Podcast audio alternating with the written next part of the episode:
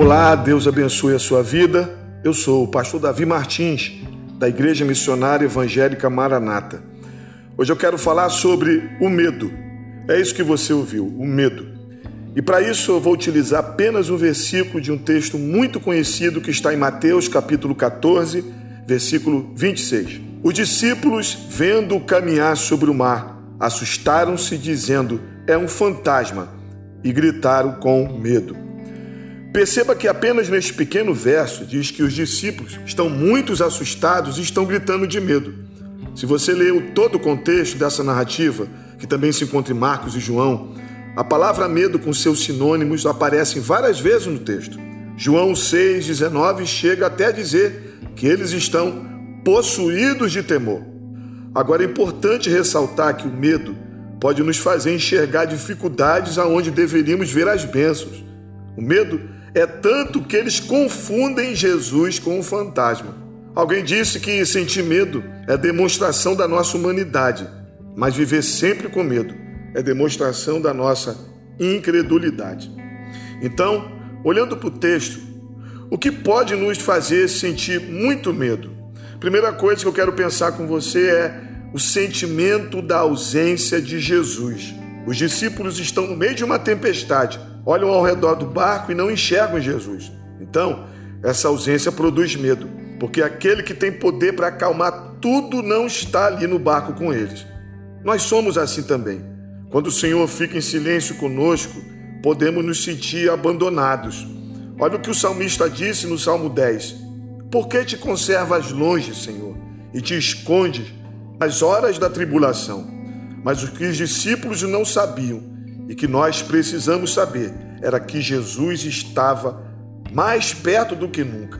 Marcos 6, 48 vai dizer que Jesus no monte, orando, os viu com dificuldade de remar, porque o vento era contrário, e aí sim foi ter com eles. Então, querido, querida, repreenda o medo hoje. Jesus não lhe abandonou e nunca vai te abandonar. Você sentindo ou não sentindo, ele te diz hoje: Eis que estou convosco todos os dias até a consumação dos séculos. O que nos faz sentir medo? Quando o lugar de segurança é açoitado pelas ondas. Eles estão numa tempestade, num barco, e é exatamente o barco que está sendo açoitado pelas ondas. E nós somos assim também. Temos alguns lugares que nos traz segurança. Nossa família, por exemplo a nossa igreja, o trabalho de onde eu tiro o meu sustento. Agora imagina você quando algumas dessas coisas estão sendo ameaçadas. Aí sim, o medo pode apavorar. Mas eu quero te encorajar hoje a dizer ao seu coração que o seu lugar de segurança não está em pessoas ou coisas. O seu porto seguro se chama Jesus. Olha o que o salmista disse no Salmo 121: Eleva os meus olhos para os montes de onde me virá o socorro?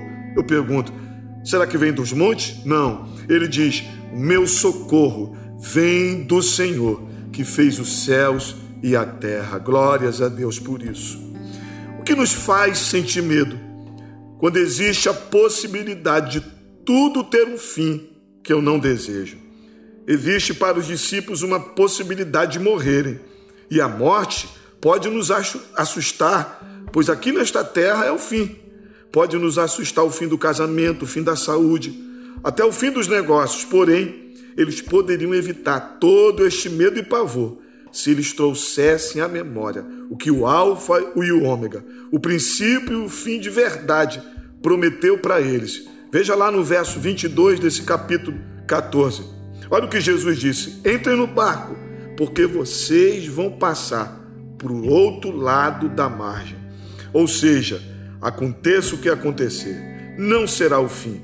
Vocês vão passar para o outro lado da margem. Não tem problema se tiver tempestade, dificuldades, lutas e adversidades. Vocês passarão para o outro lado da margem. Isso acalma o meu coração, pois eu não vivo do que vejo e sinto, sim da palavra do Senhor. O meu princípio e o meu fim está nas mãos de Jesus. Antes de orar, eu quero ministrar esses textos para o seu coração, falando sobre o medo. Salmo 23, 4. Ainda que eu ande pelo vale da sombra da morte, eu não temeria mal algum, porque tu estás comigo. Salmo 56, 3. No dia que eu temer, eu hei de confiar em ti, Senhor. 1 João 4, 18. Olha que texto lindo. O medo produz tormento. O medo produz tormento, mas o verdadeiro amor lança fora todo medo. Vamos orar? Vamos orar comigo, pedir a Deus. Senhor, muito obrigado, pois não há um outro Deus como o Senhor, que entende nossos temores, sabe que somos pó e no meio do nosso medo, diz para mim e para essa pessoa que está orando comigo o que disse para os discípulos: Não temais, sou eu. Obrigado, meu Jesus, pela paz que eu sinto agora com a sua doce presença. Em nome de Jesus. Amém.